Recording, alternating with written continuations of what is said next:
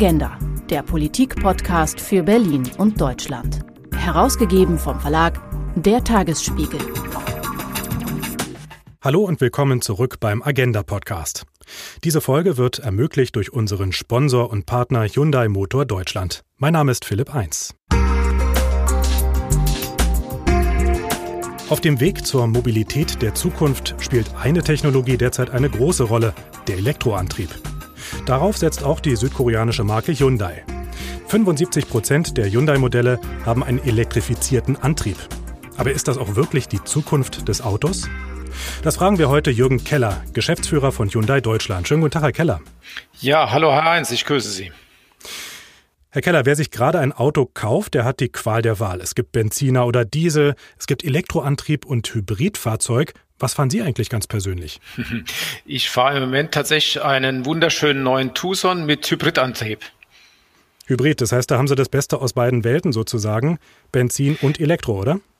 Ja, ganz genau. Und ich habe ein wunderschönes Fahrzeug äh, mit modernster Technologie.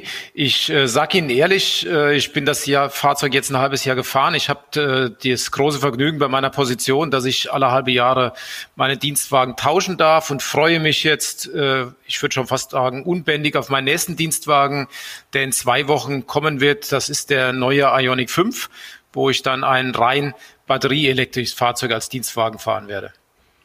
Da geht es also Richtung Elektroantrieb.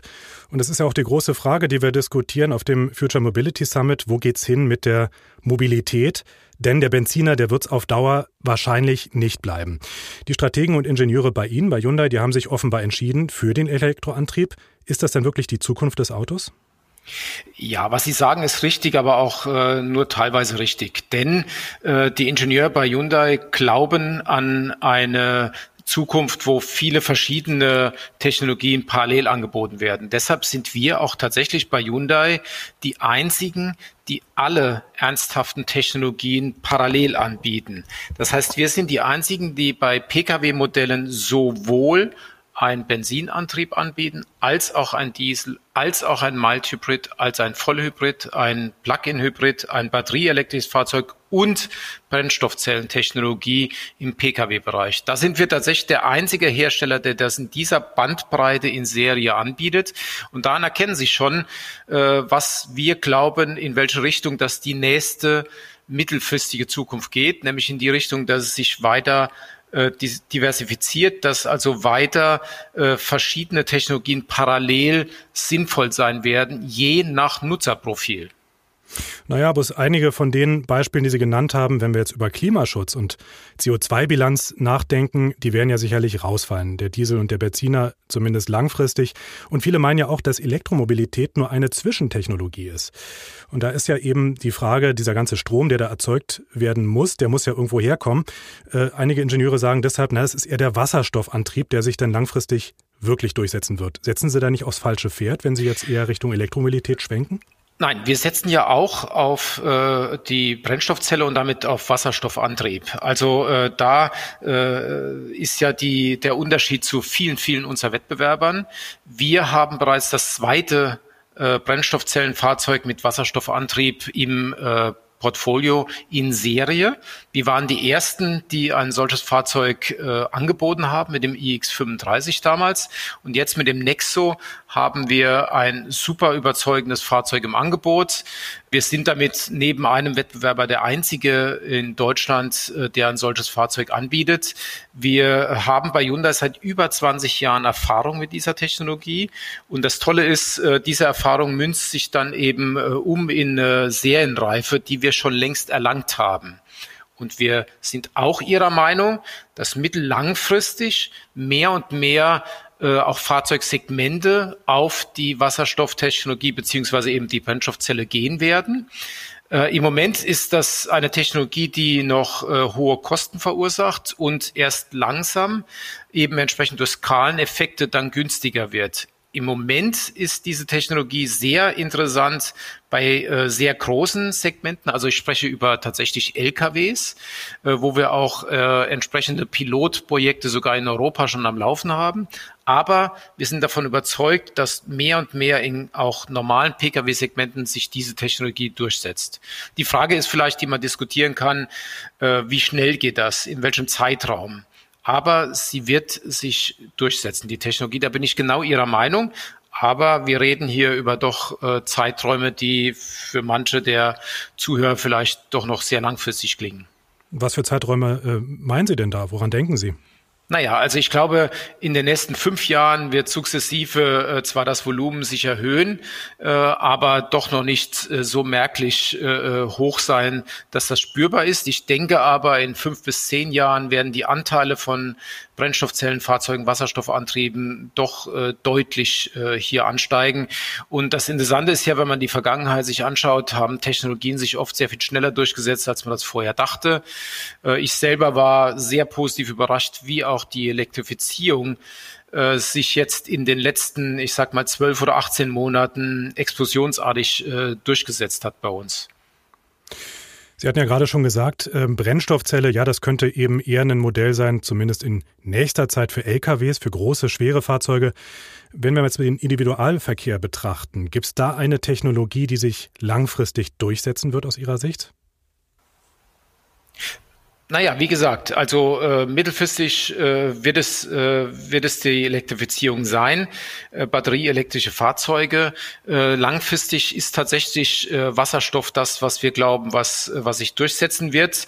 Es Auch hängt bei PKWs. Aber, auch bei PKWs. Es hängt aber tatsächlich auch sehr stark, dass dieses Chicken and Egg Problem äh, natürlich an der Infrastruktur und da ist noch viel zu tun, äh, da ist noch viel nachzuholen.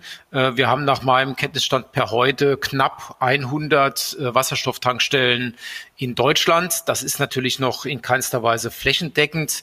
Ähm, da äh, ist es äh, tatsächlich so, dass nachgeholt werden muss. Aber Gott sei Dank hat das äh, ja auch die Politik verstanden und Investitionen in diese Richtung sollen ja geschehen.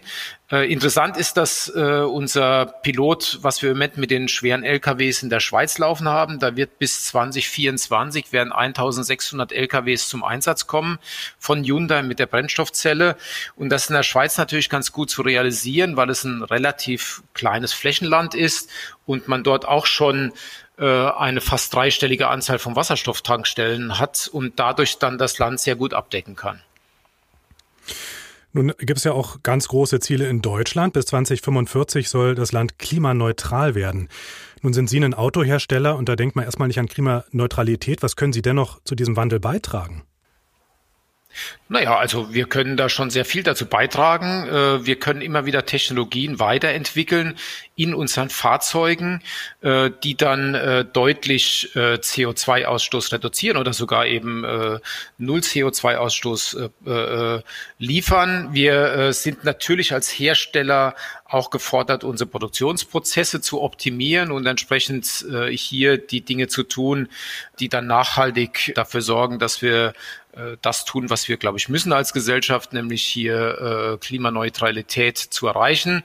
Ähm, das äh, andere ist natürlich, dass wir neben dem reinen Antriebsthema im Fahrzeug auch äh, die ganzen anderen Werkstoffe und äh, Technologien, die wir einsetzen, sehr viel bewusster auf Klimaneutralität überprüfen und äh, das natürlich vorantreiben. Ich glaube, da ist Hyundai ein absoluter Vorreiter, dass wir das als sehr ernste Aufgabe ansehen.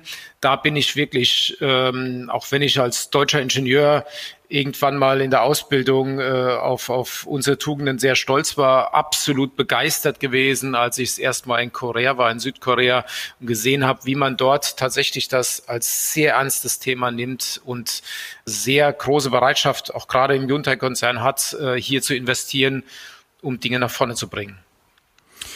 Herr Keller, sprechen wir doch mal über das Geschäft. Und zwar auch das Geschäft der Zukunft, gerade bei Ihnen in der Automobilindustrie. Die Autoindustrie war ja in Deutschland doch ziemlich gebeutelt, auch von der Pandemie von, von Corona. Der Onlinehandel, der hat geboomt, aber da konnten Sie vermutlich nicht von profitieren, denn Auto kauft man ja meist nicht im Internet, oder? Äh, ja und nein. Also es ist tatsächlich so, dass der finale Kaufabschluss immer noch relativ selten äh, online getätigt wird von den Kunden, aber äh, immer mehr Teile des Kaufprozesses verlagern sich online. Natürlich informieren sich die Kunden online, ist überhaupt keine Frage. In der Vergangenheit haben sie siebenmal ein Autohaus besucht, bevor sie ein Auto gekauft haben. Inzwischen sind es nur noch 1,5 Mal, äh, wenn überhaupt.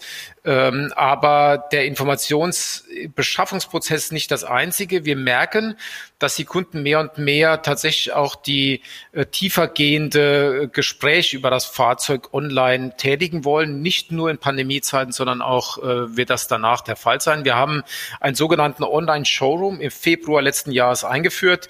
Da haben wir ein bisschen Glück gehabt. Das war dann noch vor Corona-Pandemiezeit. Äh, wir hatten das vorbereitet und das hat dann perfekt gepasst. Online-Showroom bedeutet, dass Sie an sieben Tagen die Woche von morgens zehn bis abends zehn zu Hause auf der Couch sich mit einem Fachmann über unsere Produkte unterhalten können äh, nicht nur unterhalten, sondern eben auch am Produkt alles gezeigt bekommen. Das heißt, wir haben hier bei Aschaffenburg tatsächlich einen Ausstellungsraum, wo die verschiedenen Fahrzeuge stehen und der äh, Produktexperte äh, dann mit dem Anrufer, mit demjenigen, der im Chat ist, an das Fahrzeug rangeht mit einer Kamera und sagt, soll ich dir mal das Infotainment-System erklären oder soll ich dir mal den Unterschied zwischen äh, dieser und jener Farbe zeigen, wie das hier äh, live an dem Auto aussieht. Und das kommt unglaublich gut an. Das wird mehr und mehr genutzt. Und wir haben das tatsächlich gemerkt, dass das in äh, harten Lockdown-Phasen einen Peak genommen hat, dann aber auf dem Niveau geblieben ist, jeweils auch danach, weil die Leute sich dann gewöhnt haben und das sehr gerne angenommen haben. Das klingt jetzt zunächst mal so, als seien Sie da ganz gut gerüstet für die digitale Zukunft. Nichtsdestotrotz, Corona hat ja den gesellschaftlichen Wandel in ganz verschiedenen Ebenen beschleunigt. Äh, zum Beispiel auch Homeoffice ist plötzlich kein Problem mehr. Ja, ähm, das heißt ja aber auch, wenn man das jetzt weiterdenkt, dass die Menschen womöglich mehr zu Hause arbeiten in Zukunft, das auch so ein Stück weit bleibt und weniger mit dem Auto zur Arbeit fahren. Welche Auswirkungen hat das auf die Automobilindustrie?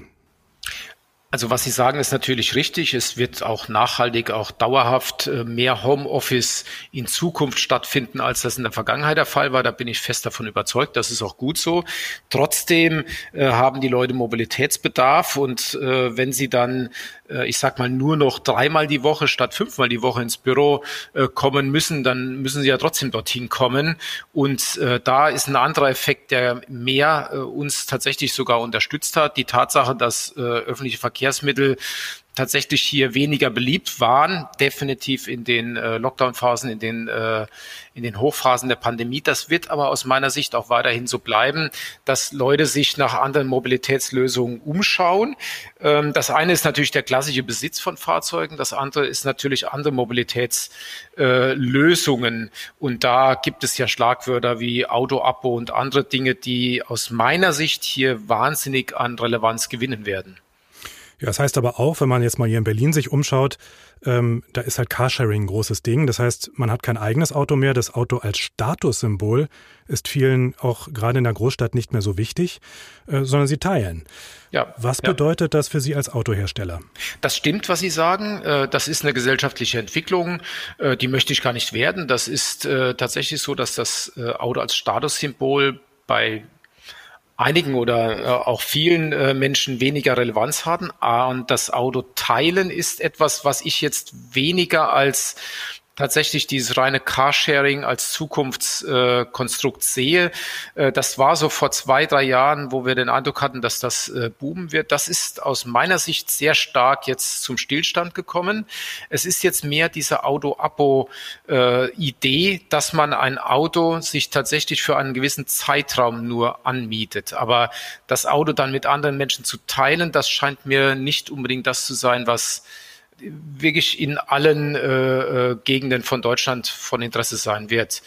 Äh, Zumindest in Berlin ist das für Autovermieter wie Sixt ja doch die einzige Möglichkeit gewesen, überhaupt noch sowas wie Autovermietung anzubieten in den letzten Monaten, habe ich den Eindruck. Ja, es ist weniger dann aber die Kurzzeitmiete gewesen, sondern es ist tatsächlich längere Mietformen gewesen, die dort äh, genutzt wurden. Das reine Carsharing äh, von den Zahlen, die ich kenne, ist äh, jetzt in den letzten 12, 15 Monaten fast zum Erliegen gekommen, muss ich sagen. Es war schon nicht so hoch außerhalb der absoluten Metropolen und es ist äh, inzwischen in der Pandemiezeit tatsächlich zum Erliegen gekommen. Das heißt Auto auf Zeit, Auto als Abo, das ist so der Trend, den Sie da erkennen. Lassen Sie uns doch zum Schluss nochmal in die Politik schauen. Ähm, die Zahl der Neuzulassung von Autos mit alternativen Antrieben, die steigt nur sehr langsam. Wer muss da noch nachbessern und was muss da nachgebessert werden? Also zum einen steigt die Anzahl der Fahrzeuge mit alternativen Antrieben rasant. Äh, das ist tatsächlich aufgrund der hohen Förderung, die spätestens seit letztem Jahr äh, äh, von der Regierung gewährt wird und auch von uns Autoherstellern äh, mit subventioniert wird, ist das tatsächlich so. Ähm, wenn Sie sich überlegen, dass im Jahr 2019 der Anteil alternativer Antriebe in Deutschland bei acht Prozent gelegen hat und jetzt in den ersten vier, fünf Monaten des Jahres 2021 bei 38 Prozent gelegen hat, dann ist das doch ein rasanter Anstieg. Äh, nur so nebenbei, bei Hyundai sind wir hier bei 67 äh, Prozent alternativer Antriebe in den ersten fünf Monaten. Also ich finde, das ist schon ein sehr signifikanter Anstieg. Nichtsdestotrotz, um Ihre Frage trotzdem ordentlich zu beantworten, äh, die Politik kann da natürlich noch weiter unterstützen. Ich denke, mit der Innovationsprämie, mit der Umweltprämie hat man schon dafür gesorgt, dass die Preispunkte der Elektrofahrzeuge Fahrzeuge in den Bereich kommen, wo das eben für viele Menschen interessant sein kann. Auch äh, PFs und andere Antriebsformen werden da gut unterstützt. Ähm, ich denke aber, die Infrastruktur ist das Thema, was vor allem von der Politik noch weiter forciert werden muss. Und da glaube ich, äh, kann man bei dem Tempo noch eine Schippe drauflegen, wie man so schön sagt. Ich glaube, da müssen wir etwas schneller werden. Es ist gut, dass jetzt auch schon im privaten Bereich Wallboxen unterstützt werden, aber da gibt es noch viele andere Themen, die besser gehandelt werden müssen. Also sprich äh, zum Beispiel äh, die äh, Stromversorgung in den, äh, in den einzelnen Wohnvierteln etc. Die Hürden, die dann teilweise derzeit noch bestehen, um im Privatbereich äh, so eine Infrastruktur aufzubauen, aber auch die öffentliche Infrastruktur äh, muss hier noch deutlich äh, be, be, beschleunigt werden, der Ausbau. Ich glaube in Zukunft, dass äh, junge Menschen, aber auch alle anderen Altersgruppen erwarten, äh, dass die Infrastruktur da ist. Ich glaube zum Beispiel für einen Arbeitgeber wird es in Zukunft ein absolut wichtiges Kriterium sein, äh, sich als interessanter Arbeitgeber anzubieten oder, oder darzustellen, äh, indem man eben auch eine Ladeinfrastruktur am Bürogebäude, am äh, Arbeitsplatz bietet für die potenziellen zukünftigen Arbeitnehmer. Sie sagen ja damit, naja, also der, der Staat zum Beispiel, aber auch Unternehmen, die müssen selber Infrastrukturen schaffen, die müssen Förderung auch schaffen, mhm. äh, damit sich das alles rentiert. Was ist aber mit der Autoindustrie selbst? Sie haben ja gesagt, Sie bei Hyundai, Sie sind technologieoffen. Könnten Sie da auch noch mehr leisten, um solche alternativen Antriebe attraktiver zu machen für die Kundinnen und Kunden? Das ist unsere tägliche Aufgabe, dass wir immer wieder Technologien weiterentwickeln, optimieren, damit äh, dafür sorgen, dass sie erreichbarer sind, äh, dass also sprich über Skaleneffekte und andere Dinge die Kosten äh, reduziert werden für diese neuen Technologien, aber natürlich auch immer wieder Technologien weiterentwickelt werden und äh, neue Lösungen äh, gebracht werden. Ich nenne dann nur unseren Ionic 5, den wir gerade neu auf den Markt bringen mit einer 800 Volt Technologie, äh, wo es einfach äh, dazu kommt, dass man dann die äh, Batterie von 10 auf 80 Prozent Kapazität in 18 Minuten aufladen kann. Äh, das sind ja genau die Dinge, die die Kunden dann erwarten, dass die Hürden, die bisher vielleicht noch da sind, dann genommen werden. Eben zum Beispiel Reichweitenangst oder die Angst, dass es sehr lange dauert, das Fahrzeug wieder aufzuladen. Äh, das alles ist unsere Verantwortung als Hersteller, dass wir da die Technologien auf den Markt bringen und dann auch so auf den Markt bringen, dass sie erreichbar sind. Äh, da äh, nannte ich die 800 Volt Technologie, die bisher nur vom Premium-Hersteller angeboten wird, jetzt auch von Hyundai und das eben zu, zu Preispunkten, die dann für viele Menschen sehr interessant sind. Ja, wenn das Fahrzeug in 18 Minuten lädt und noch dazu es genug Tankstellen gibt, Elektrotankstellen, ja, dann klappt es auch mit dem schnellen Trip von Berlin an die Ostsee übers Wochenende. Ja, das absolut. Klar, das sind natürlich Voraussetzungen. Absolut. Nochmal 18 Minuten, das ist äh, dann doch äh, äh, eine gute Kaffeepause und absolut vertretbar, wenn die Leute dann alle 400 Kilometer 18 Minuten anlegen. Das ist sowieso ratsam, um die Aufmerksamkeit oder die Erholung wieder äh, darzustellen. Einblicke zu alternativen Antrieben und der Mobilität der Zukunft. Das war der Agenda-Podcast mit Jürgen Keller, Geschäftsführer von Hyundai Deutschland. Und wenn Ihnen der Agenda-Podcast gefallen hat, empfehlen Sie uns unbedingt weiter. Das Abonnement ist kostenlos und Sie finden uns überall da, wo es Podcasts gibt. Mein Name ist Philipp Eins. Ganz herzlichen Dank fürs Zuhören.